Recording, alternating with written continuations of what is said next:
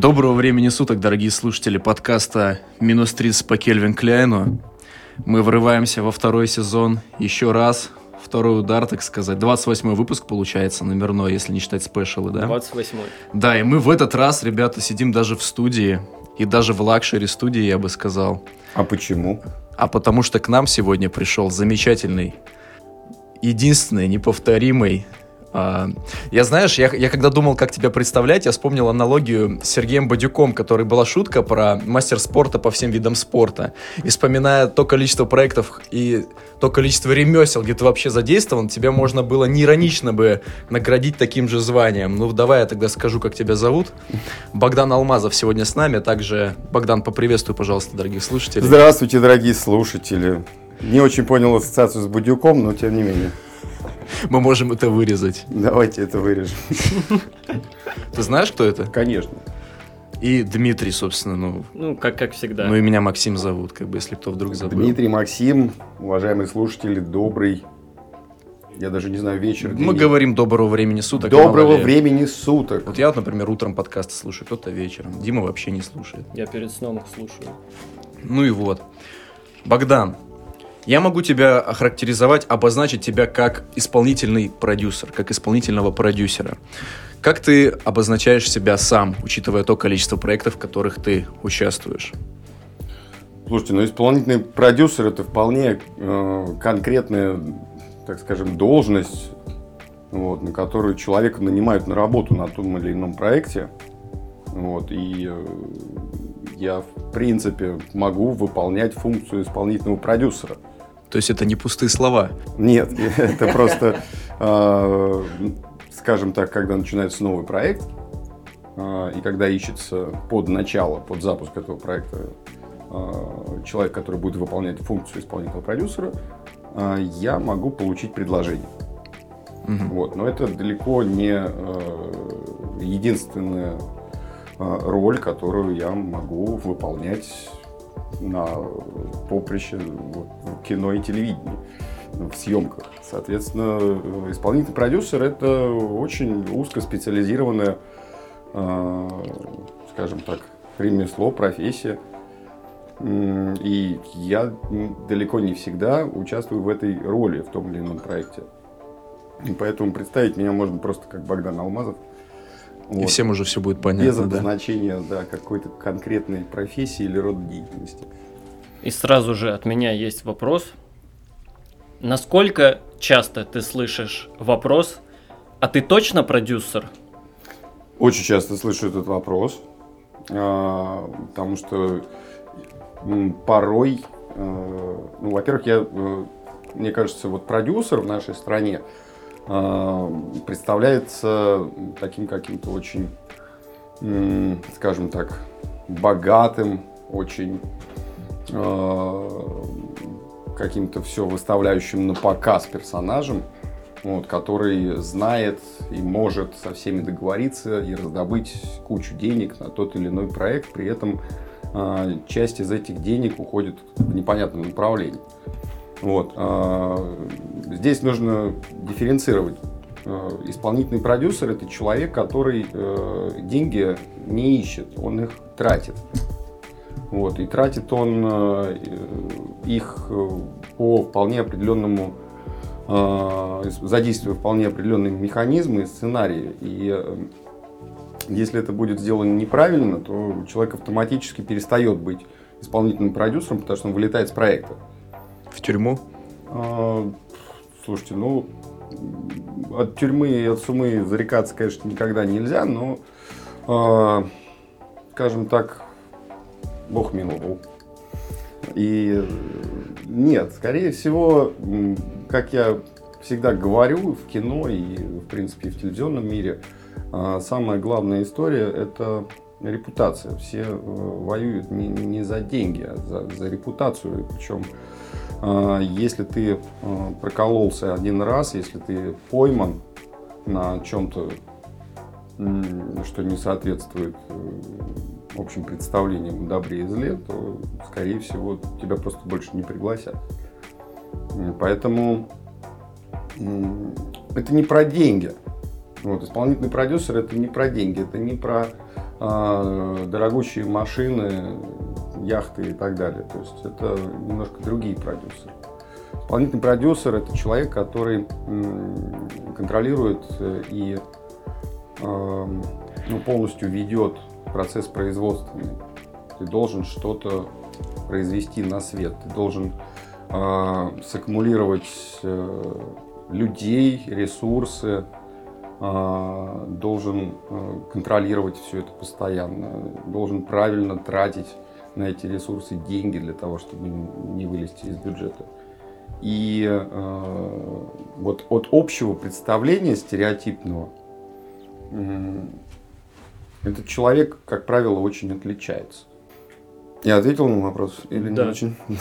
У меня сразу же еще своего ответа, да, еще один вопрос. Как я понял, в сфере кино так называемый институт репутации очень силен. Вот. А у меня есть вопрос, есть ли какие-то неочевидные, неписанные правила внутри вот этой сферы, нарушив которые ты потеряешь репутацию, и при этом которые, возможно, неочевидны, непонятны для человека постороннего. Кстати, репутация это очень тонкая грань. У меня вот я после твоего ответа задам еще один вопрос, связанный с этим. Меня это предложение зацепило о репутации. Еще на моменте лекции, которую ты вел на прошлой неделе, угу. на которой мы с Дмитрием присутствовали. Ну, Диме нужно повторять вопрос? Нет, не нужно. Хорошо. Неписанные правила. А, на самом деле тут даже речь не идет о сфере кино, это по большому счету касается а, сферы, которая соприкасается с любым творчеством. А, это в том числе, я просто больше про телевидение. И здесь та же самая совершенно ситуация. Это очень узкая ниша. В этой нише, как правило, люди все друг друга знают, все про всех знают очень много, поэтому э, здесь нельзя допускать проколов, которые, ну как я уже сказал, они э, соответствуют или не соответствуют общим представлениям о добре и зле. Вот, то есть э, в любой сфере репутация это достаточно важная история, но в кино э, и на телевидении Опять же, повторюсь, так как это очень узкая достаточно ниша, у нас не так много людей в городе и, в принципе, в стране задействованы в этой сфере, если с другими сферами сравнивать. А, и э, это сфера, которая из людей состоит. То есть, если ты э, показал себя э, странно, если ты показал себя так, что с тобой неудобно, неинтересно. Ну, какие еще не могут быть прилагательные к работнику? Ты ненадежный просто сам по себе ты человек. Ты ненадежный, но это очень тоже общее понятие. Ненадежный, если ты проспал и не приехал на смену, ну, такого в принципе в кино невозможно. Вот. А, но тем не менее, ты рискуешь не просто потерять работу, а ты рискуешь потерять профессию навсегда. Вот, потому что, как сказал один мой хороший, одновременно не очень знакомый в кино, а, а, главное это люди. В кино главные люди это не камеры, которыми снимают, это не реквизит, не локации. Кино делают люди.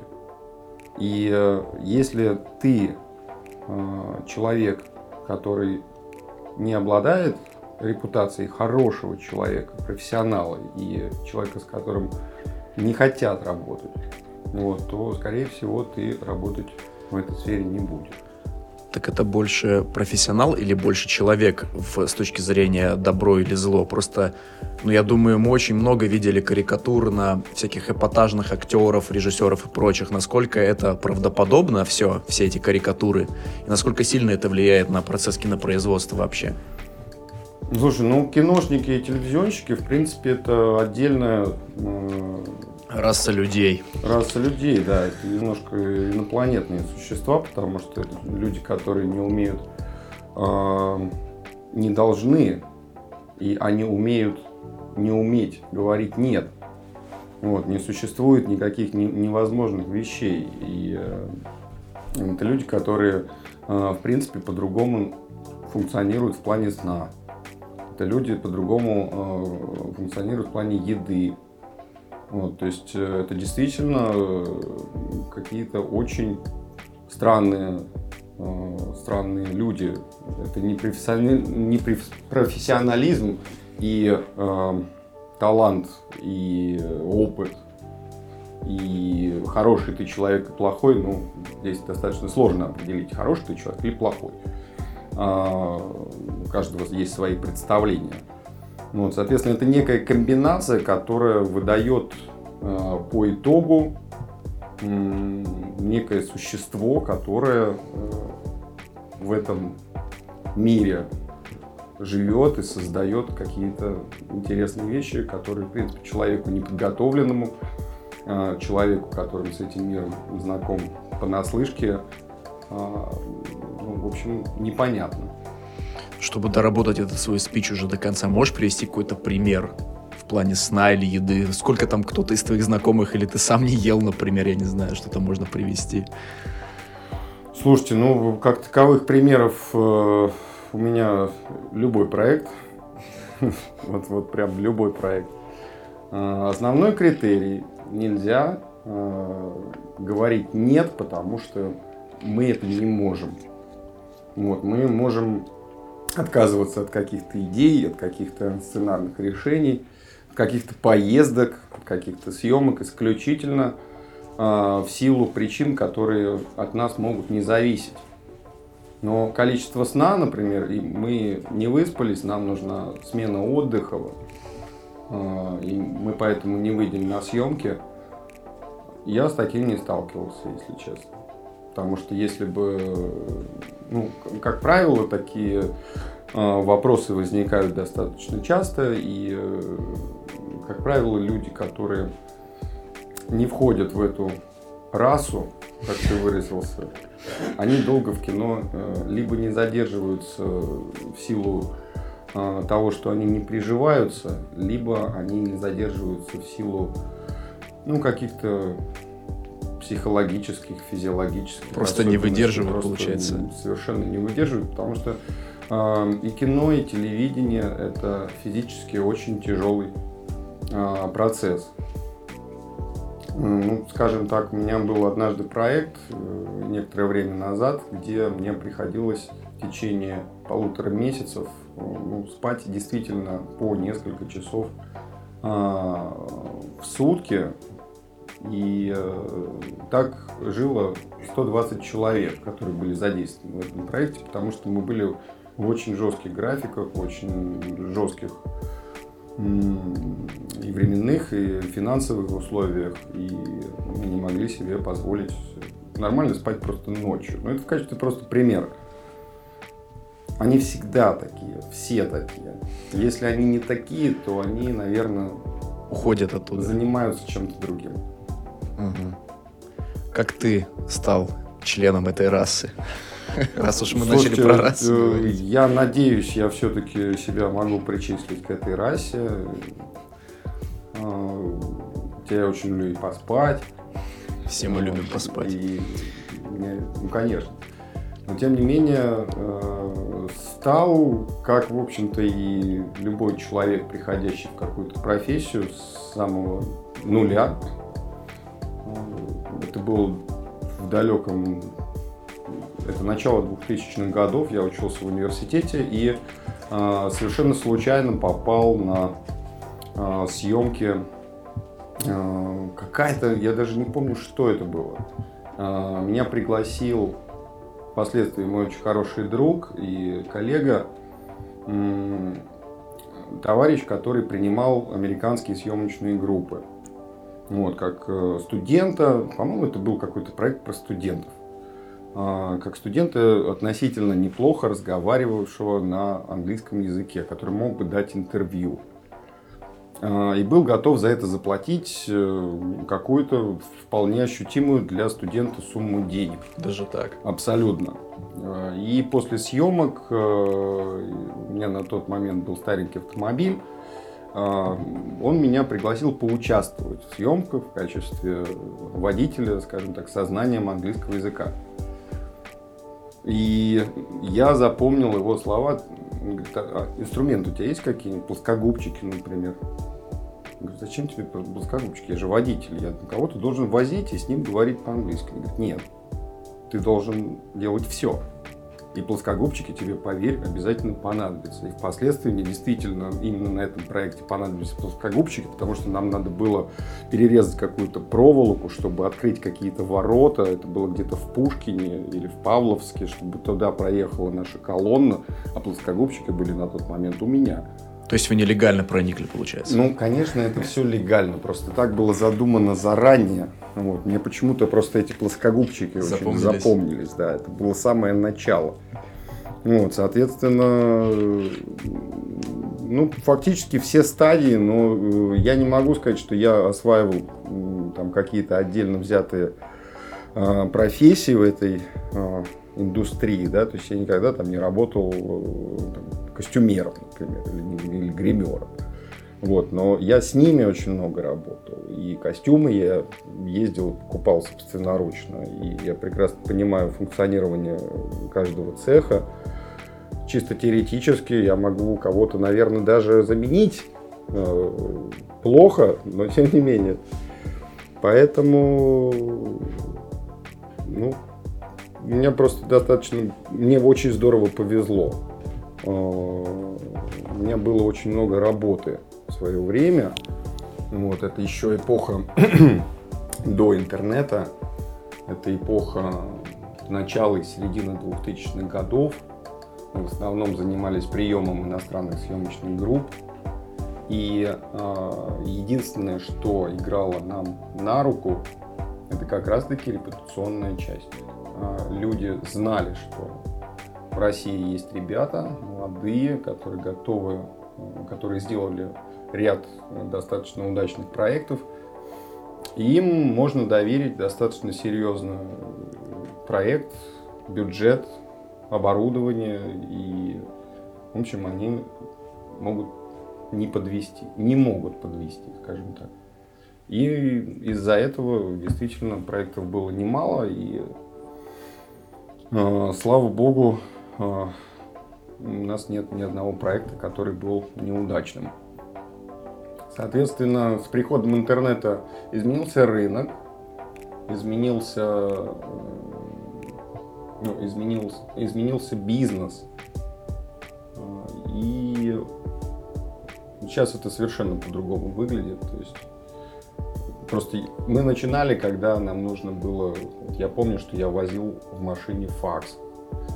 Вот, я помню, что я покупал какие-то карты для того, чтобы по IP-телефонии связываться там, с Нью-Йорк, там какие-то километровые э, пин-коды приходилось вводить, чтобы по обычному телефону дозвониться там, до какого-то важного человека и обсудить с ним какие-то вещи.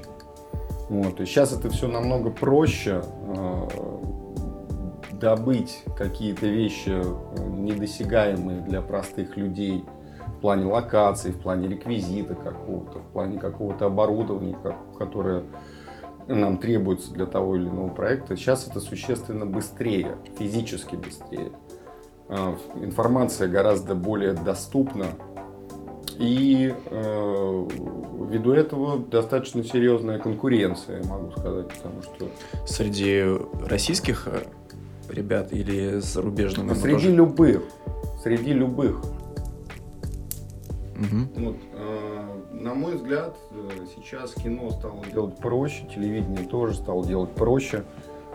Э, оборудование стало меньше, оборудование стало гораздо более умнее.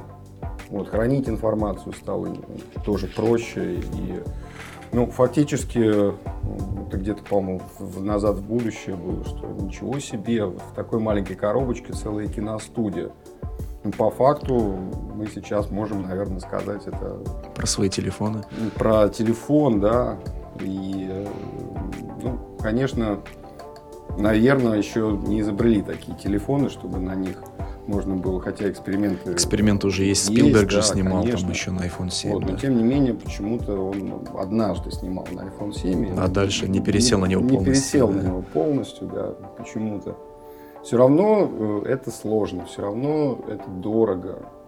но это просто стало э, проще, потому что информация стала доступней намного для обычных людей. И есть еще один э, момент, который очень влияет на индустрию, это то, что э, у нас появилось очень большое количество непрофессионалов в этой области, потому что э, человек, который не отработал в этой сфере там определенное количество, даже не лет, а проектов, не столкнулся с определенным количеством неприятностей, сложностей, э, а который просто пошел в магазин, потратил определенную сумму денег, купил себе камеру, он ну, автоматически не становится оператором, не, не научится снимать, э, снимая там, не знаю, какие-то простые вещи, мне так кажется. То есть я, я правильно понимаю, что ты не учился на продюсера? Есть а, базовое образование, экономическое. Профессия исполнительного продюсера связана с э, экономикой. Есть э, опыт работы ну, в поле, скажем так, да, постоянно а, всегда был в экспедициях, всегда был на площадках. Вот. И вот эта комбинация, она в настоящий момент позволяет мне э, принимать какие-то решения в процессе той или иной работы, которые, ну, в общем, приводят к успеху. То есть это, видимо, некоторое сочетание опыта, э, экономического образования, которое действительно мне помогло э, в некоторых моментах очень здорово, и, э, и удачи. Так что, и правильных людей, которые вокруг меня собирались всегда. Мне, у меня вот есть э, подарок от Бога. Меня, я могу вокруг себя собирать людей, которые, которые правильные, которые вот мы вместе можем что-то вместе сделать. Я очень рассчитываю, что так будет и впредь меня тут э, появилась такая, возможно, грубая и не очень приятная ассоциация. То есть, э, ну, так, с какими-то поправками можно сказать, что продюсер это такой некий завхоз на максималках на съемочной площадке. Ну, это совершенно замечательная ассоциация. Это, скорее всего, даже не завхоз, это, э, это такой директор э, склада. Ну, не склада, а директор завода. Вот, то есть э, завхоз, он все-таки отвечает за определенные совершенно вещи, чтобы у него ничего не украли. Это одна из а функций. Продюсер за все вообще ну, отвечает да, по факту. Э, он отвечает там за выдачу лопат, за выдачу тачек, еды, за, за их учет, за еду, да, ну какие-то материальные такие вещи. А, а директор завода, который э, производит ну, лопаты те же самые, он отвечает за гораздо более широкий спектр вещей, э, в том числе за найм людей. Не раз буду сегодня говорить про людей, а, в том числе за увольнение этих людей, за а, распределение бюджетов, за закупки сырья, соответственно, для производства этих лопат. В моем случае, в случае э, с кино, это костюмы, реквизит, э, какие-то игровой, игровой транспорт. За строительство, потому что иногда строятся декорации, декорации стоят дорого. Соответственно, ну, это не завхоз, это, это немножко, наверное, повыше, потому что завхоз все-таки он не нанимает людей. А это очень важно. И завхоз, он не отвечает за выпуск конечной продукции головой. А исполнительный продюсер отвечает. А, и, как ты сказал, продюсер, он отвечает э, не только за найм людей, но и за то, чтобы каких-то нежелательных, неподходящих людей уволить вовремя, да? Слушайте, не в этом дело, не, не уволить вовремя, а просто если ты видишь, что человек что, ну, по той или иной причине неэффективен, или просто не подходит. или бывает. просто не подходит. Или что достаточно часто бывает, э, он не справляется с э, возложенной на нее горой э, вещей, с которыми нормальный человек обычно, наверное, он откажется делать. А, плюс он, наверное, как бы это банально не звучало, он не может э, работать в команде, да, сработаться с коллективом по, как, по той или иной причине. Это могут быть совершенно разные причины. Но вообще у меня увольнений было очень немного. То есть мы расставались с людьми, которые вписывали к нам проект, в проекты какие-то действительно крайне редко. И опять же, возвращаясь к моему предыдущему высказыванию, Бог мне подарил э, такую возможность, я не знаю, как это правильно назвать, у меня всегда окружают профессиональные, готовые работать на 250% люди. И это, видимо, путь к успеху. Вполне возможно, если мыс- мыслить более оптимистично, это дар не того, что тебя окружают люди, а дар твой лично, что ты их можешь разглядеть и увидеть, как бы. Возможно, ну, в этом не дело. только я разглядываю, потому что, как правило, это цепная реакция. Потому что, еще раз, мир очень тесный, мир очень маленький, сфера очень узкая. И все по своим направлениям, как правило, э, всех знают. Вот. И если я нанимаю руководителя цеха, он, скорее всего, при, то есть если это художник по костюмам, скорее всего, он приведет с собой пул а, костюмеров. А, если это там, цех реквизит, там будут реквизиторы, с которыми они умеют работать. Вот. Если это я не знаю, ну любой цех на самом деле. И в большинстве случаев ты уже будешь знать, что это за начальник цеха и на что он способен, ну, практически, ну, процентов 90 информации у тебя будет, если еще, еще не больше или уже не больше. Слушайте, ну, э, если мы говорим о кино, у меня, э, к сожалению, не такой богатый опыт работы именно в кино, потому что я все-таки больше... По телевидению. По телевидению, да, там не требуется настолько э, глубоко, там, там нет цехов, вот, то есть там есть привлеченные какие-то э, при, при, привлеченные. Э, там очень многие вещи отдаются на аутсорс. Угу. Вот, но все равно, тем не менее, людей ты должен знать. И э, иногда получается так, что э, к тебе приходит, например, режиссер или какой-то значимый персонаж в этом проекте, он говорит, мне очень нужно, я привык работать вот с этим человеком, и э, давай он будет заниматься у нас кастингом. Или давай он будет у нас оператором постановки. То есть, опять же, через связи уже все получается. Эм, это я бы не сказал, что даже связи. Ну, на HeadHunter ты точно не заходишь, прямо скажем, на да? На HeadHunter я не захожу. Да. Вот. И, может быть, зря, кстати, я не знаю. Но мне кажется, что мы по старинке все пользуемся телефоном. Вот. Кто-то пользуется социальными сетями, я просто вне. Я асоциальный тип совершенно. Вот, поэтому, наверное, меня не так много людей, в общем, знает. Вот, но те, кто нужен, они меня знают, помнят и любят. А можно ли все это назвать таким хорошим русским словом, как кумовство? Нельзя.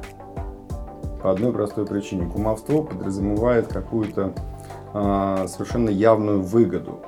Выгода э, в привлечении того или иного специалиста его знакомым заключается исключительно в том, что Получить есть интересный ресурс. проект, давай, есть работа. Это единственная выгода. Потому что кумовство это когда человек получает ту или иную позицию и он получает из нее явную выгоду. Кумовством нельзя назвать, если ты человека ставишь на позицию э, работать 24 часа в сутки и э, получать за это совершенно стандартные деньги. Э, может быть маленький-маленький кусочек славы в виде, титров. И, ну, наверное, опять же, наработка репутации, наработка, там, я не знаю, фильмографии той же самой. Я думаю, что это не кумовство. Кумовство это все-таки ну, действительно ставить своих для того, чтобы всем было это интересно и выгодно. А, здесь э, связи играют несколько, несколько иную роль. Э, ставить своих, потому что я умею с ними работать. Ставить своих, потому что мы уже делали сложные вещи вместе. Ты просто знаешь, на что они способны. По да, и знать просто другие, чужие возможности, кто, кто может, э, а кто не может. Поэтому, наверное, кумовством я бы это не назвал. несколько провокационный тейк, который я придумал во время нашей беседы и не придумал вчера, когда готовился к подкасту. Есть такое мнение, и я его в какой-то степени разделяю, что телевидение умирает, что оно не актуально, что там осталась только пропаганда, что смотреть там нечего и нужно уходить в интернет. Что ты думаешь по этому поводу? Я совершенно с тобой соглашусь. Э, телевидение не умирает, а телевидение умерло. Умерло. Угу. Вот, а, потому что действительно с развитием интернета, с развитием а, всех новых технологий, телевизор, к сожалению, остался далеко уже а, от основ... ну, он очень...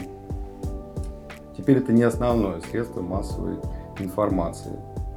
То же самое, что и с газетами, в принципе, происходит, да, то есть у меня есть очень немного людей, которые читают газеты вот, в бумажном виде. Абсолютно та же самая история с телевидением. А, определенный, конечно, слой людей остался до сих пор, который телевизор смотрит и будет смотреть.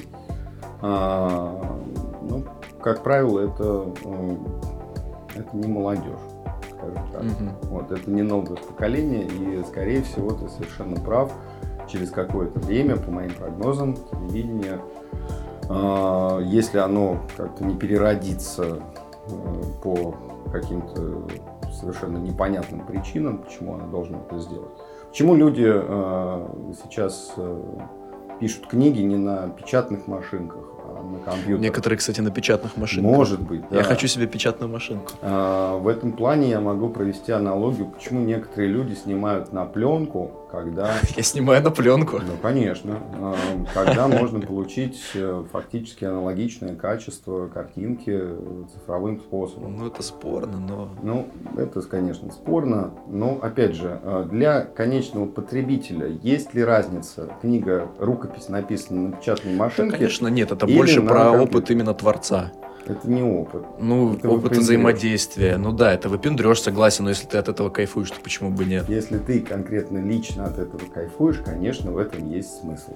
Но ты работаешь для людей, потому что ты что-то создаешь для них, а не для себя. Ну да. Вот, поэтому э, как-то я ушел немножко от темы телевидения. Э, телевидение умерло.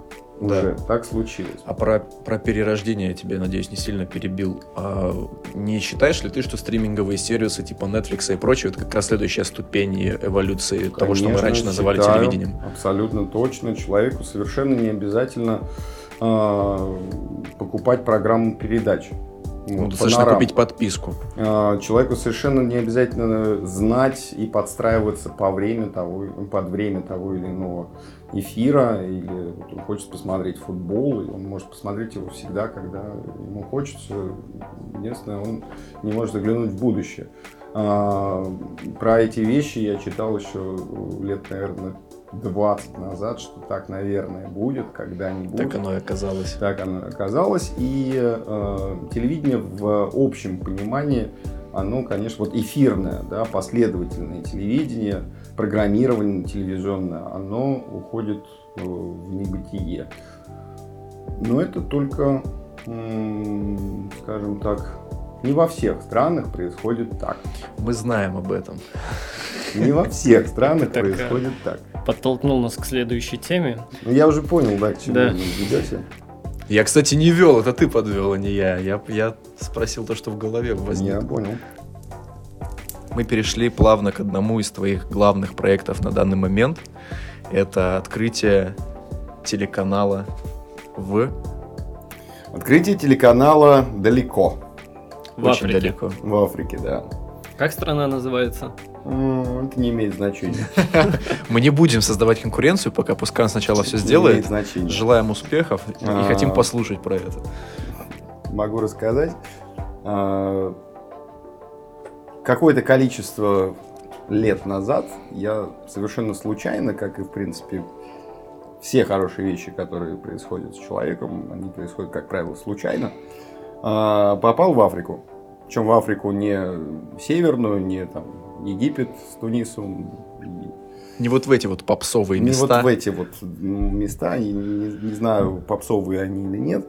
Вот, а я попал в Африку настоящую. А, это чуть-чуть ниже середины и чуть-чуть выше самого юга. А, занимался я там совершенно не телевизионными и не а, продакшн делами. Так случилось, что мне предложили партнерство в одном холдинге, который занимался добычей полезных ископаемых. А, в этой сфере я совершенно не преуспел, и холдинг не преуспел. И, в общем, ну, слава богу, что мы оттуда уехали со всеми конечностями, живые, все, все замечательно, но тем не менее в, этот континент я совершенно влюбился. Вот. А, у меня было еще несколько попыток туда а, возврата с некоторыми не телевизионными, не киношными проектами. А, слава богу, все конечности на месте. А, всего одна пуля в боку. Вот, и, в общем, все хорошо. И все-таки я подумал, подумал, я занимаюсь телевизионными проектами уже 19 лет. И решил я ковырнуть э, африканский рынок. Вот, что можно придумать э, с моей основной специальностью – потому что я очень много раз э, себе лично тоже говорил, никогда не занимайся тем, чего ты плохо умеешь делать. Вот. У тебя, если недостаточно в чем-то опыта, лучше поручи это кому-нибудь. Но пытаться э, делать это основным каким-то своим направлением, тема, в которой ты не разбираешься э, от и до, где ты не можешь ответить на какой-то вопрос тебе заданный. Я думаю, что, наверное, стоит это все-таки кому-то поручить. Ну, это же спорное утверждение. Все-таки мы же все учимся. И ты изначально не мы был продюсером. учимся, ну, совершенно вот. точно. Это, наверное, зависит от ну, цены проекта, от его масштабов, наверное. Ну, если речь идет о ведении бизнеса а, там, цена проекта и масштабы проекта, они достаточно ощутимы. Мягко говоря. Мягко говоря, да. А, соответственно, эм, я начал собирать пазл. Вот, пазл состоял из чего? Во-первых, э, как я уже сказал ранее, э, на мой взгляд, опять же, я могу ошибаться в любом высказывании, в любом тезисе. Это понятно, твое я, мнение, как мое бы ты мнение, его да, но совершенно как бы не, не книжное. Телевизионный бизнес э, в Европе, не могу сказать про Соединенные Штаты, потому что это всегда была отдельная планета э, касательно телевидения, касательно продакшена э, и кино в том числе. Это действительно, это даже не отдельная планета, а отдельная галактика. Вот. Что там происходит, я действительно не знаю, потому что мне незачем, наверное, это знать. Но э, что происходит у нас на рынке? В Европе, в смысле? И в Европе в том числе. Здесь, наверное, процессы все-таки схожи. Люди э, перестали телевизор смотреть. Э, конечно, есть определенные направления, которые людям могут быть до сих пор интересны. Определенным срезом людей. Так сказать, Сериалы про ментов. Сериалы про ментов. А, скандалы, интриги, расследования вот эти вот. Так в этом-то и проблема, что и сериалы про ментов, и скандалы, интриги, расследования, они имеют очень э, узкую аудиторию. Вот. Э, это совершенно понятная аудитория по возрасту, по роду деятельности, по доходам, как обычно рейтинги все выстраиваются. Вот. И э, эти люди, они, э, как в принципе и все люди на планете Земля, они стареют. Вот. А люди, которые появляются и становятся из детей, они превращаются во взрослых людей, а, им сериалы про ментов и скандалы, интриги, расследования на телевизоре становятся неинтересны. Дмитрию интересно, например. А, я очень, очень рад за Дмитрия. Спасибо большое. Это прям у нас вся студия сейчас респектует Дмитрию за Конечно. его вкусы специфические. Дмитрий молодец. Ну просто вряд ли у Дмитрия дома есть телевизор, и вряд ли он бежит, бросив все дела. Смотреть очередную серию про Мухтара. С, да, смотреть очередную серию там, каких-нибудь чего-нибудь разбитых или э, да, или сериала про, про, там, про полицейских или милиционеров. У меня не то, что телевизора или дома, у меня даже прописки сейчас нету, так что да. Ну, в этом есть определенный Космополит. шаг. Космополит. В этом есть определенный шаг, человек мира. Да. Вот, но э, тем не менее нет такого ажиотажа, нет такого интереса, в том числе нет такого интереса от э, рекламодателей, потому что все прекрасно понимают, что давайте лучше мы потратим деньги на рекламу собственного товара, на продвижение товара в интернете, вот, чем мы будем покупать достаточно дорогое и э, не всегда суперэффективное время в телевизионном эфире. Пока что это еще работает, пока что это еще живет, но так как у нас время идет, люди стареют, которые привыкли смотреть телевизор, и взрослеют люди, которые э, привыкли смотреть на монитор компьютера или на планшет или на смартфон на свой, в смартфон свой. Э, соответственно, рынок достаточно стремительно перетекает в интернет. Причем здесь Африка. А при том, что э, там до сих пор люди читают газеты бумажные. Это реально шарм.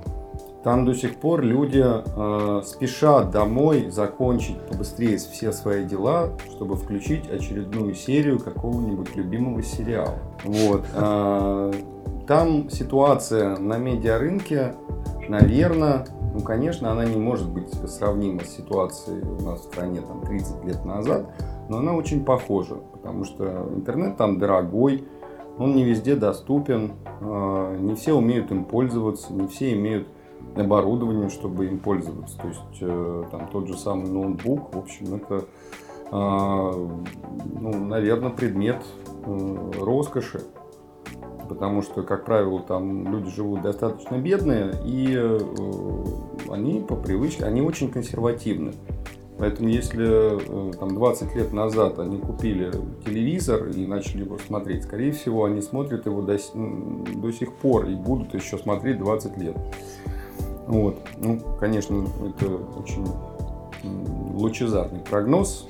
У меня прогноз вообще в принципе по этому проекту лет, наверное, на 7 от силы. Э, очень простое решение – мне пришло в голову, что если там до сих пор смотрят телевизор эфирный, если там э, до сих пор люди спешат ко времени, они не выбирают контент, который им интересен, а просто смотрят то, что показывают. Ну, выбирают все равно в какой-то они степени. Они выбирают ну, да. канал. Да. Там очень развито спутниковое телевидение, там количество иностранных каналов присутствующих. Э, это вполне ощутимо. Конечно, это доступно э, не для всех, вот, но тем не менее, основной срез э, платежеспособных людей, они, в общем, телевизором э, располагают и имеют право на выбор того или иного канала. Вот, соответственно, рынок рекламный там э, существует, э, эфирное время там до сих пор покупается, огромное количество иностранных компаний, которые там присутствуют, им нужно рекламироваться. Э, ну, и до сих пор это является одним из э, достаточно весомых средств распространения информации, которая действительно востребована аудиторией. То, что там показывается и производится, это очень странный продукт. Я говорю о местных продакшенах, я говорю о местных Э, каналах, которые э, либо закупают контент где-нибудь в Латинской Америке до сих пор, вспоминаем 90-е, да, наши. Вот, либо они пытаются что-то производить самостоятельно, но это такое, э, даже не low budget, это no budget продакшены. И, тем не менее, это то, что смотрят Э, потребитель, это то, что э, привлекает или не привлекает, наоборот, отталкивает э, рекламодателей потенциальных. Пазл у меня начал сталкиваться, начал складываться, когда я пообщался с определенным количеством российских продакшенов, которые у нас, конечно, основные сконцентрированы в Москве, есть очень большое количество контента достаточно качественного, э, достаточно интересного с точки зрения как бы, съемок, сценарного, с точки зрения сценариев, э, там, сюжетной линии, которая в принципе может быть интересна, ну, по крайней мере, ну, однозначно может переплюнуть то, что а, предлагает африканский то, рынок. То, что предлагает африканский рынок, то, что предлагает рынок дешевого контента э, Южной Америки. Э, соответственно, ну, этот контент, который в России произведен и не адаптирован, и э, уже отработал себя, он себя уже окупил, вот, и лег на полку он э, покрывается слоем пыли, потому что его просто некуда девать. А сейчас ты нашел, куда его девать, по сути. А сейчас, по сути, я придумал новый рынок. Ну, как придумал? Ты его нашел. Всегда я его нашел, да, это правильное, наверное, слово. Придумал новый рынок, который я еще не знаю, примет меня или нет, потому что, ну, в общем, здесь есть, наверное, они другого цвета, вот, они э, живут фактически тоже на другой немножко планете. Вот, поэтому здесь очень нужно аккуратно подходить а, к заполнениям эфирного времени а, российскими сериалами, например. Да? Они просто это не поймут, и они просто это, наверное, не воспримут. Но есть определенное количество а, вещей, которые а, они, в общем-то, универсальны. Вот, то есть они любят смотреть кино про э, сытую, богатую жизнь. Вот, все-таки они любят смотреть кино про э, людей другого цвета. Я не знаю, имеет смысл это в эфир пускать или нет, но тем не менее это правда. А, соответственно, отработанный контент, который был показан уже на всех, в том числе каких-то там э, местечковых каналах, второсортных некоторые вещи. Конечно, я не собираю это все по помойкам, ни в коем случае. Я, у меня позиция такая, что можно взять контент качественный, взять его совершенно не бесплатно, потому что бесплатного контента не бывает. Вот. За исключением пока что нашего подкаста, да? А, за исключением пока что нашего подкаста, конечно. Но бесплатного контента не бывает и быть не может, потому что в производство любого самого местечкового э, фильма, сериала, э, сам, там, я не знаю, короткого метра вложено достаточно много труда людей, э, вложены какие-то деньги, пускай даже самые минимальные, и все равно это не бесплатно, просто не бывает так. Вот, если ты с помощью э, продукта, который другие люди произвели на свет, пытаешься заработать денег, э, заполнив эфирное время и продав э, перерывы между этим эфирным временем для размещения рекламы, э, это однозначно э, коммерчески направленная э, история, коммерчески направленная деятельность. Поэтому Э, моя стратегия сейчас заключается в том, что мы э, возьмем отработанный контент, который просто уже был показан и э, был неоднократно, может быть, повторен. Это не только сериал, это всевозможные, это может быть развлекательные какие-то шоу, travel шоу, это лайфстайл шоу, кулинарные. У нас масса действительно контента, который можно показать новой аудитории, пускай они даже немножко иначе живут. Э, как ни странно, э, все э, дистрибьюторы, все производители контента, с которыми я успел пообщаться, мне сказали, да вообще на самом деле не вопрос, потому что мы в ту сторону даже не думали. Потому что Африка, она всегда представляла собой ну, стереотипную, проблемную такую экономическую зону. Такой туман войны, в который даже не хотелось заглядывать, да, ну, получается? Ну, это не так том-то и дело, что э, просто никто не думал в ту сторону. Все думали, что ну, как бы там есть определенные как бы, страны, которые выделяются, у них и так все вроде как не так плохо, да, то есть там даже ЮАР, в общем, это ведущая экономика всего континента, Намибия прекрасно совершенно развивается, развивается Эфиопия, ну, там прекрасные авиалинии у них и так далее. Но есть страны, ну, совсем прям бедные. Вот, поэтому давайте мы туда лучше не полезем. Давайте мы будем... Э, это как бы очень рискованно. Рискованно даже не с точки зрения потерять денег, а потерять просто очень большое количество времени. И там нет никакой возможности э, там, окупить авиабилеты, скажем даже. Как-то так. То есть почему-то этот э, континент и огромное количество людей, которые на этом континенте живут, всегда рассматривался исключительно с точки зрения выкачивания оттуда ресурсов, которыми она настолько богата, что, в общем, может составить конкуренцию даже в нашей прекрасной стране. И там даже это так? добывается достаточно проще. Э, это не надо ковыряться в вечной мерзлоте, чтобы там добыть алмаз вот, и так далее. И люди об этом прекрасно знают, в том числе и наши соотечественники. Ну, там есть наши компании, насколько я Конечно, знаю. Конечно, там есть огромное, ну, большинство компаний, которые там находятся, я не знаю, насколько мы будем это пихать в эфир, занимаются именно... Мы не будем называть компании, просто мы как бы проконстатируем, проконстатируем тот факт, что они там есть. Проконстатируем, давайте паузу. Давайте я хлопну. Резюмируем.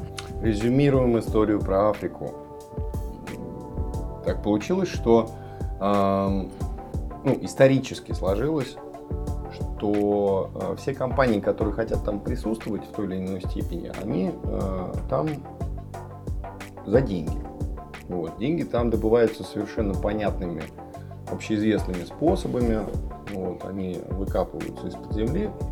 Э, люди вкладывают туда деньги э, в то, чтобы Африку лечить, то есть это всевозможные фонды, чтобы Африку кормить в том числе. Вот, и Африка совершенно благодарна и не против. Вот, но это такие старые, дедовские, проверенные способы.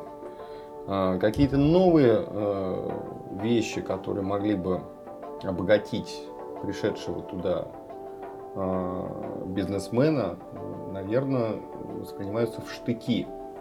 Потому что, как я уже говорил, общество там достаточно консервативное. Это тоже обусловлено вполне понятными историческими какими-то событиями и факторами.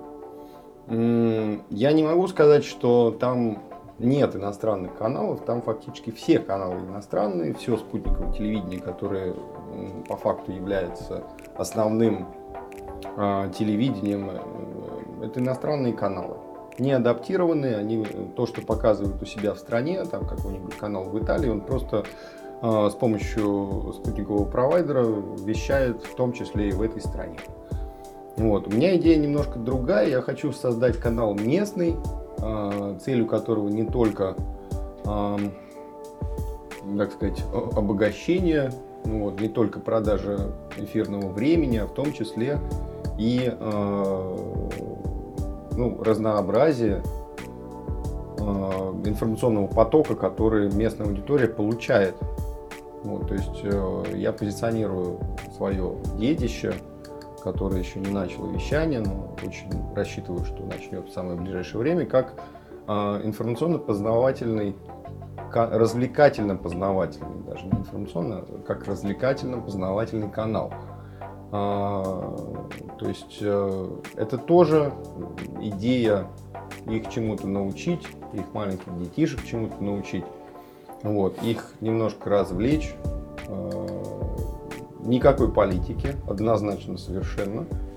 А, изначально у меня была э, идея создать там службу новостей, но это все очень чревато и я не вижу в этом смысла, потому что там есть кому показывать новости, которых, кстати говоря, слава богу, не так много. Ни плохих, ни хороших. А, соответственно, развлекать, а, приносить какую-то информацию новую и интересную и а, немножко зарабатывать на это денег, на этом денег, продавая рекламное время для того, чтобы этот канал функционировал, то есть на самоокупаемость прийти. Э, в перспективе следующий шаг, если получится этот эксперимент, это действительно эксперимент, это авантюра, э, которая потенциально может получиться и потенциально может разрастись. У меня есть задача э, присутствия вообще на всей территории Южной Африки. Но это в перспективе. Сейчас попробуем на одной отдельно взятой маленькой стране. Ну, главное, наверное, что в случае успеха этой авантюры у них появится какая-то вот а, база инфраструктуры вот этой телевизионной, и они уже сами, наверное, смогут. Мне кажется, база уже есть.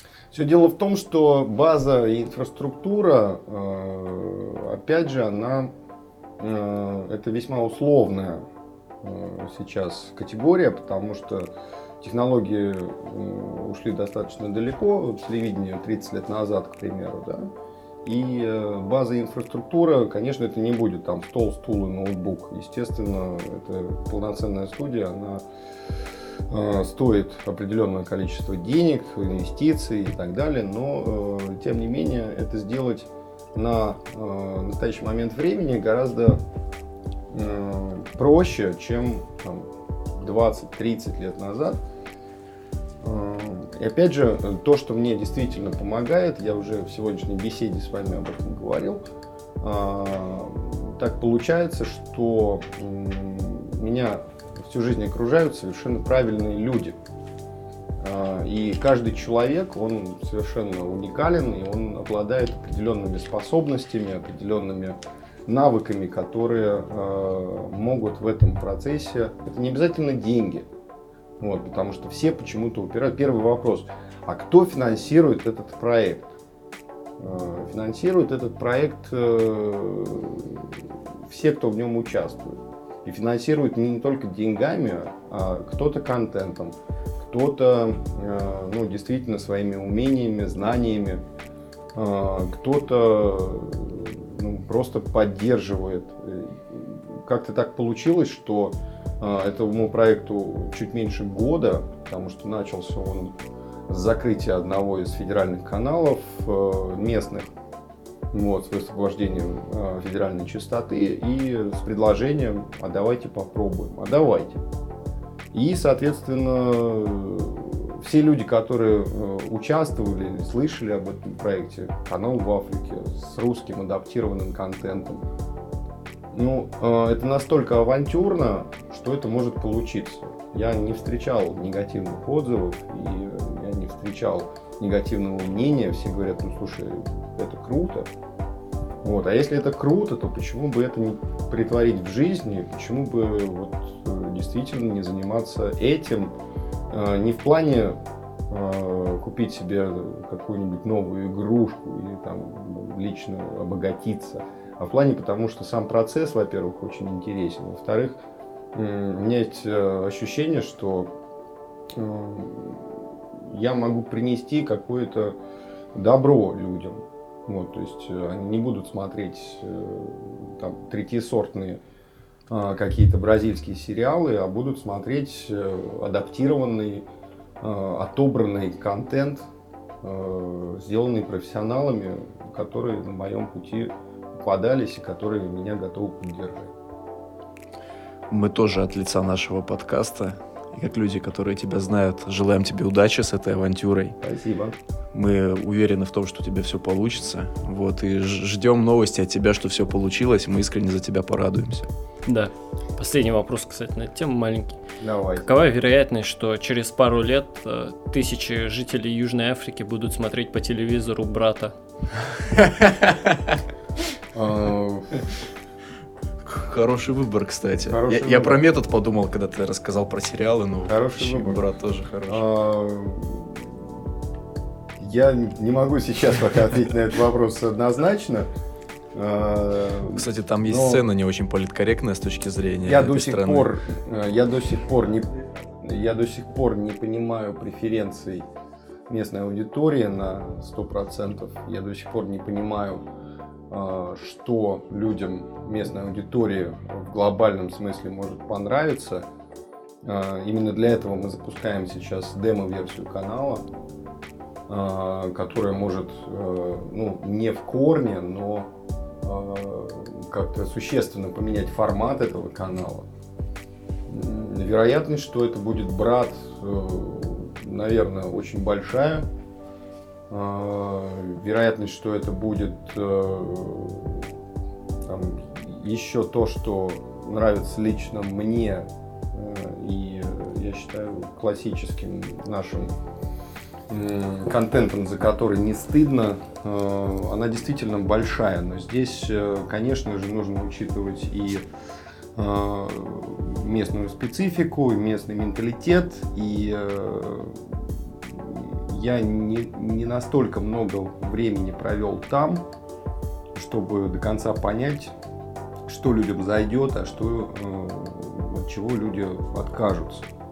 Вот. И как много-много лет назад кто-то э, в наш язык принес такую э, ужасную фразу, что people have it, да, это совершенно не мой принцип. То есть мне, я не хочу показывать э, что-то просто потому, что это у меня есть. Я хочу показывать э, материал, я хочу показывать контент, который нравится людям, который воспринимается Э, людьми положительно. И, э, наверное, э, это ключ к успеху в моем понимании. Потому что если людям понравится то, что, ну, с чем я их готов познакомить сейчас, и что им предложить в плане развлечения, то, наверное, коммерческая составляющая здесь тоже может как-то выстрелить. И если у меня будет аудитория, то у меня будут и операционные бюджеты для того, чтобы э, функционировал этот канал и развивалась сеть, которую я планирую запустить. Ну и последняя тема. Мы на прошлой неделе были на лекции, на лекции, которую организовал один кинофестиваль замечательный – это такая небольшая подводка. У нас просто есть выпуск с организаторами этого фестиваля. Замечательно. Стоп снято, да, замечательные ребята. Большой успех. Да. Так что, во-первых, дорогие слушатели, послушайте тот выпуск. И вопрос, связанный с твоей фразой на лекции, которые ты, собственно, читал в рамках этого кинофестиваля. Ты сказал, что люди разучились смотреть кино. И мне кажется, здесь есть о чем поговорить. Давай поговорим об этом. А вопрос-то в чем? Вопрос в том, что ты вкладывал в эту фразу. Люди разучились смотреть кино. Да. А, люди разучились, э, наверное, я это сказал в контексте не смотреть кино, а ходить в кино. Вот, угу. Потому что, ну, действительно, у нас был период времени, когда э, люди э, ходили в кино каждый день было одно из основных причем, развлечений. Причем везде, в Это деревнях. В деревнях, да, в маленьких городах вы можете как бы э, в любом доме культуры всегда показывали кино, в любом э, маленьком поселке, может быть, даже существовало отдельно стоящее здание, которое называлось кинотеатр с каким-нибудь простым, но запоминающимся названием там, Родина, Родина, дружба, мир, дружба мир, да, да. Что, что, пионер какой-нибудь. Вот у нас Чарли назывался. Чарли, отличное, отличное название. А у нас Маяковский. Просто э, все дело в том, что э, в тот период времени, на мой взгляд, опять же, э, я, конечно, родился в этой стране, но э, и в кино даже успел походить в этой стране. Но э, я не могу оценить действительно, насколько масштабным был этот э, процесс. Потому что это было не только развлечение. Люди ходили в кино не для того, чтобы познакомиться с новинками кинопроката, а, или не для того, чтобы там поесть попкорна, который не существовал. Да? А, это просто было одной из ключевых э, возможностей развлечься, да, скоротать время, Точно так же, как поход в музей, точно так же, как поход э, в театр. А, просто, э, чтобы сходить в театр, если ты живешь в маленьком городе, тебе нужно приехать в большой город. А посмотреть кино э, можно, в принципе, никуда не ехав. Насколько я понимаю индустрию в те времена. Соответственно, это было культурное обогащение, наверное, народа целиком. То есть это не, не, не просто развлечься, девушку сводить, а провести время. Э, почему это еще происходило? Потому что ну, телевизоры, насколько я понимаю, это уже только под конец существования этой страны э, стали доступны, общедоступны. Да? развлечением и времяпрепровождением крайне положительным, на мой взгляд, это было чтение книг, конечно. То есть ходить в библиотеку для того, чтобы просто, ну, скажем так, развлечься, да, как бы кощунственно это не звучало, но тем не менее, на мой взгляд, это было нормально. То же самое сходить в кино. Это не только развлечение, это, это просто один из вариантов э, уйти от обыденности, который, уйти от рутины, от работы, э, в которую ты вынужден ходить, на которую ты вынужден ходить каждый день, там, на завод, например, да, там, строить э, какие-то глобальные машины и так далее, но вечером ты можешь пойти и посмотреть кино, потому что это доступно, потому что это дешево. А, с развалом а, Советского Союза вся эта индустрия она развалилась вместе с ним. А, я говорю и о создании фильмов, и о способности людей, не способности, а желании о возможности люди в кино ходить перестали. А, и это они не разучились смотреть э, кино, они разучились в кино ходить. У меня, кстати, диаметрально противоположная ситуация, потому что я люблю ходить в кино, и я зачастую смотрю фильмы исключительно в кино. Дома, например, я не могу смотреть кино. Ну, не получается у меня включить ноутбук, даже там поставить какую-то свою еду или заказать что-то и сидеть и смотреть два часа. Мне, ну, мне не получается. Я, я лучше схожу в кино, не куплю попкорн, но посмотрю фильм, но при этом вот... Я почему как раз мы во время перерыва наши замечательные товарищи сказали, что вот я много фильмов не смотрел, как раз, наверное, потому что я не могу их смотреть дома. Вот э, если вот сейчас есть тенденция заново прокатывать какие-то фильмы, вот, например, «Бегущего по лезвию» недавно, и сейчас, по-моему, крутят, который я уже Конечно. видел, я бы вот... Это хорошая тенденция, на мой взгляд, потому что я бы лучше сходил в кино, заплатил бы денежку, но посмотрел бы это в кино. Мне потому что так проще. А, смотри, тут ситуация какая, вот как я ее вижу, да, а, индустрия кинопоказа, она тоже живет своей жизнью и эволюционирует. То есть э, с тех пор, как мы с тех пор, как э, развалилась страна, в которой было принято ходить в кино чуть ли не каждый день, и действительно это было важнейшим из искусств, мы, точнее не мы, а в этой индустрии произошли Э, не то что изменения да, индустрии именно кинопоказа, не кинопроизводства. А она просто эволюционировала, при том, что в нашей стране э, надо понимать, что она эволюционировала фактически с нуля, с вот, зародыша. Потому что люди смотрели кино по-разному. Они смотрели, э, ну, видеомагнитофоны были далеко не у всех, а, да и телевизоры, в общем, были далеко не у всех, но люди, в общем, на определенном этапе смотрели то, что им показывает телевизор. А, если они гнались за новинками какими-то кинопроката, которые на самом деле уже на тот момент, конечно же, не были новинками во всем мире, они шли, например, в видеосалон. Если у них была возможность купить видеоплеер, существовало такое тоже понятие, или видеомагнитофон, или это уже э, чуть-чуть стало позже доступно, вот, они, э, была возможность брать видеокассеты в прокат.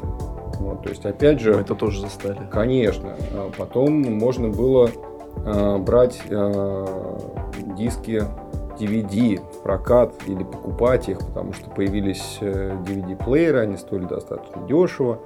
Вот, проект с Blu-ray провалился, потому что просто из-за стоимости самих Small дисков, да, да, и это, это дорого, и, в общем, не массовый продукт. Соответственно, э, как-то так сложилось, что вот эта отрасль, направление, оно эволюционировало все-таки э, в просмотр кино дома. Потому что на тот момент, когда существовали видеосалоны, э, кинотеатры, особенно однозальные, двузальные, они уже, они уже умерли. Потому что, как я говорил на лекции, всегда поход в кино, он а, достаточно спонтанен. То есть ты не планируешь его за несколько месяцев. Там, ты не покупаешь билеты загодя, да, впрок. Ты сегодня решил, а пойдем в кино, а пойдем. Соответственно, если ты пришел в кинотеатр, в котором один зал, а, у них э, достаточно э, ну, тяжелое расписание. Тебе нужно либо полтора часа ждать а, до начала следующего сеанса, либо ты можешь их потратить как-то по-другому и уйти из кинотеатра. Поэтому, именно поэтому начали развиваться мультиплексы, кстати.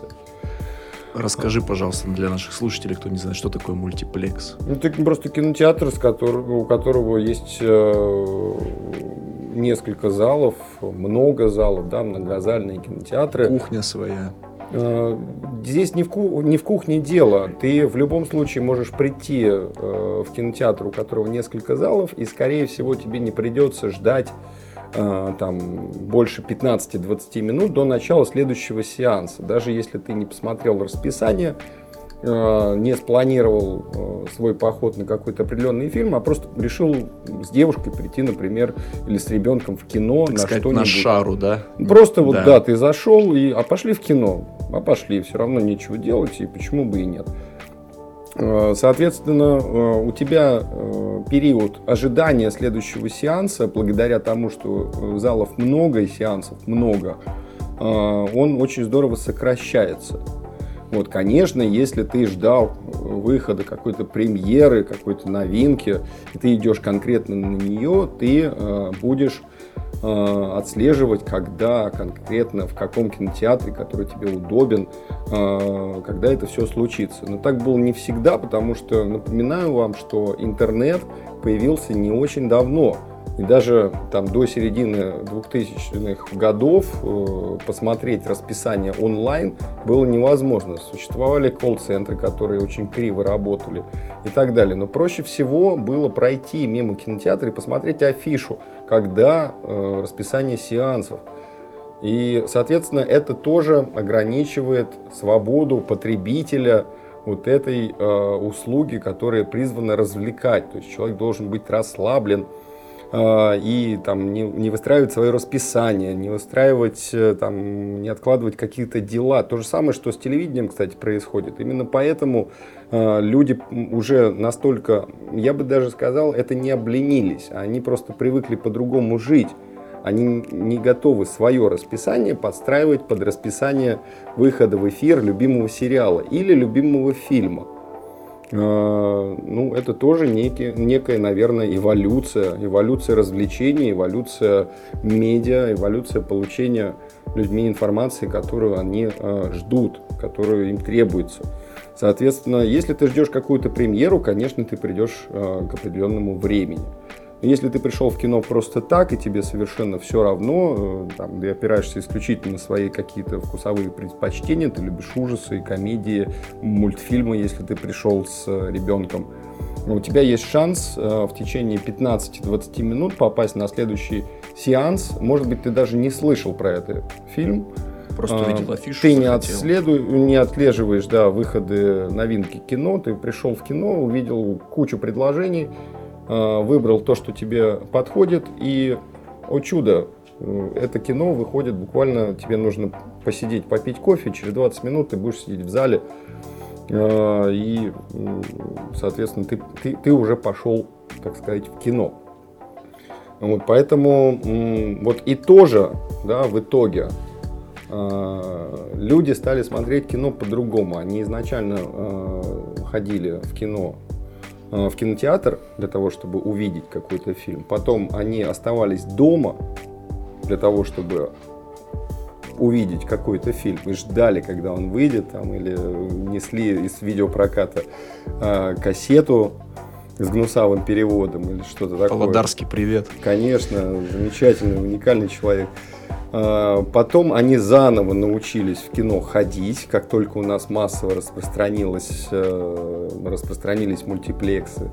А, сейчас они опять привыкли смотреть кино дома. То есть э, ты в этом плане не показатель, то, что ты тебе... Ну, конечно... Ну, Дима, например, показатель, потому что... Дима, например, показатель. И э, большинство моих знакомых тоже, например, показатели, потому что куда-то идти, платить в три дорого за то, что они могут получить, ну, фактически бесплатно, да, в Да даже если не бесплатно, но дешевле. Существенно да. дешевле, при том, что э, сейчас, э, опять же, развитие технологий, техники, э, ты можешь, я смотрю кино иногда, стыд мне и позор на мобильном телефоне, потому что мне этого достаточно. Ну, в самолете самое то, по-моему. В самолете самое то. Ты можешь посмотреть кино на ноутбуке, э, ты можешь посмотреть кино там э, на смарт-ТВ, найти какой-то вариант, там, на проекторе домашнем и так далее. Там 20 лет назад это было из области фантастики. Да. Да. Соответственно, сейчас опять э, все циклично, и люди опять смотрят кино дома. Я не знаю, что должно произойти с индустрией кинопоказа, чтобы людей привлечь в кинотеатры опять, снова. То есть это должна быть какая-то уникальная э, история, которую они дома не смогут получить. Вот тут 5D история с запахами, креслами, mm, которые. Это уже было, и это уже было достаточно давно, и это не зашло, и это вообще люди не воспринимают как кинопоказ, потому что это скорее аттракцион. аттракцион Э, чем э, какой-то контент, который э, они действительно хотят посмотреть с точки зрения там, информационного обогащения или развлечения. Вот, соответственно, я не знаю, что будет именно с кинопоказом. Я знаю, что будет с телевидением, могу предположить, могу ошибаться. А, но телевизор дома уже тоже никто не смотрит. А, все смотрят в смартфон, в смарт-ТВ, в э, ноутбук, ноутбук iPad, и, прочее, iPad да. и так далее. Надо что-то опять изобретать. Вот у нас эпоха необходимости изобретений. Но тут, наверное, даже не изобретения, переосмыслений. Допустим, те же газеты, они перешли, они не полностью ушли, они перешли в интернет-формат. В интернете очень много новостных изданий, которые, это, по сути, та же самая газета, но на экране твоего смартфона на Приложение на iPad тоже ты какой-нибудь Нью-Йорк Таймс покупаешь, подписку платишь, тоже читаешь все. Ну, тем не менее, наверняка есть определенный пласт людей, как вот э, ты привел пример себя в нашем разговоре, что ты любишь снимать на пленку, да? Да. А, ты там есть наверняка определенные писатели или журналисты, которые предпочитают печатную машинку. Есть наверняка 100% э, в нашем окружении люди, или даже не в окружении, люди, которые предпочитают э, читать бумажные журналы и бумажные газеты. Книги бумажные, кстати, я тоже вот книги бумажные я перестал читать на данный момент. А, а я нет. Я это с целью того, что, во-первых, экономия денег, потому что я в определенный момент понял, что это мне очень сильно вылетает в копеечку, я читаю очень много, Они как выяснилось. Очень дорого да. стали стоить. Но я это стал рассматривать с философской точки зрения. Я лучше прочитаю книгу, если она мне понравится, и у меня будет своя библиотека, я ее куплю и поставлю на полку, чтобы я мог обратиться к ней как-нибудь. А если она мне не понравится, ну и хрен бы с ней, и я ее, за нее не платил, и до свидания. У меня ну, такой подход. Это все естественный процесс эволюции. Вот, любые вот эти направления, на мой взгляд, это просто вещи меняются, люди меняются, их мировосприятие меняется. Тем не менее, э, электронная версия газеты не может выполнить некоторых функций, которые газета напечатанная может. Интересно, каких, да. Например, поняли, э, ну, чтобы камин разжечь. Нельзя, да, камин, разжечь. Да. Нельзя а вы про что подумали? кулек семечек э, свернуть, да, и да. насыпать туда. Да. Вот, поэтому наверняка есть, конечно, любители, есть э, люди, которые газеты выписывают, вот, и... С газетами, кстати, очень удобно что делать. Я как человек, который боксом занимался, чтобы перчатки сушить, очень удобно именно газету свернуть, ну, сложить ее в комочек и засунуть в перчатку, и типа вся влага впитается в газету. Замечательно. Смотрите, я занимаюсь боксом, я крутой. Еще и снимаю на пленку, я крутой. При этом я занимаюсь боксом. Да. И газета меня спасает. Да. Хорошо. А для чего вы используете газеты? Я думаю, время подводить итоги. Да, я думаю, что время подводить Если итоги. Если вкратце, телевидение умерло уже. А, на мой взгляд, да, по факту нет, э, но умрет. Перерождение Опять ждем? же, на мой взгляд, перерождение э, Конкретно телевидение, уже мне кажется, случилось. это стриминговый сервис. Вот, а это не перерождение, а это Эволюция. сме- смена формата. Это совершенно ожидаемая вещь, ожидаемый переход просто в связи с развитием технологий, в связи с развитием э, вкусов и предпочтений аудитории. А что будет дальше, наверное, кто-то знает. Я, пожалуй, нет. Могу сделать предположение, а, боюсь ошибиться, поэтому вам о них не скажу. Хорошо. И как э, такая мини-традиция с нашими гостями, можешь, пожалуйста, что-либо вот пожелать нашим слушателям, которые Помимо планируют, здоровья, скажем денег, так, женщин и прочего. да, которые планируют вот, так сказать, ворваться с двух ног в телекиносферу, что ты можешь им пожелать? Эм, К сожалению, я не знаю вашей аудитории досконально. Если мы говорим о людях, которые с двух ног пытаются ворваться в этот мир, а, который до сих пор отдельный мир от всего остального, а, я, м, конечно, пожелаю удачи, потому что без удачи, и как я вам рассказывал, все, что со мной положительного случалось, оно случалось случайно. Я пожелаю случайности. А, Черных лебедей. Э, Случайности не могут случаться, если э, Чего-то не делать. ничего не делать. Да. Под лежачий камень э, воды не текут. Соответственно, если вы действительно хотите э, попасть э, в этот мир, э, приблизьтесь как-нибудь. Прекратите просто смотреть кино. Сходите на Научитесь съемки. снимать. Сходите на съемки, познакомьтесь, сходите на лекцию какую-нибудь. Поучаствуйте в фестивале «Стоп снято». Поучаствуйте снимаю. в фестивале «Вижу, снимаю». Стоп, снято это уже устаревшая Да. информация. Он тоже эволюционировал, как и все остальное, как мы с вами решили. А, Главное, захотите этого. Вы должны захотеть быть частью а, этого мира и что-то для этого предпринимать. А что э, вам, наверное, подскажет случай. В общем, Богдан, спасибо большое, что пришел. Это была очень содержательная беседа. Я думаю, мы тебя еще и не, и не раз, и не два раза позовем. Я на это надеюсь, по крайней мере. С удовольствием соглашусь. Спасибо большое людям, которые помогали нам сегодня Со при студией. записи этой Это- встречи. да. Я надеюсь, что это тоже не последняя акция. Это мы обговорим уже после записи. Ну, в общем, читайте книги, смотрите кино, телевизор, выбирайте что-то качественное, тоже, наверное, можно иногда посмотреть. Но я лично не смотрю, поэтому не могу за, за это говорить. В общем, ну и слушайте подкаст наш, конечно же. И любите жизнь. И любите жизнь И женщин. и женщин. Даже если вы тоже женщины. Я от своего имени прощаюсь. Дмитрий, До свидания, будьте здоровы, живите богато. Богдан. До свидания. Я надеюсь, что я не очень вас утомил. Если до этого момента дослушали, то точно нет. Спасибо. До встречи.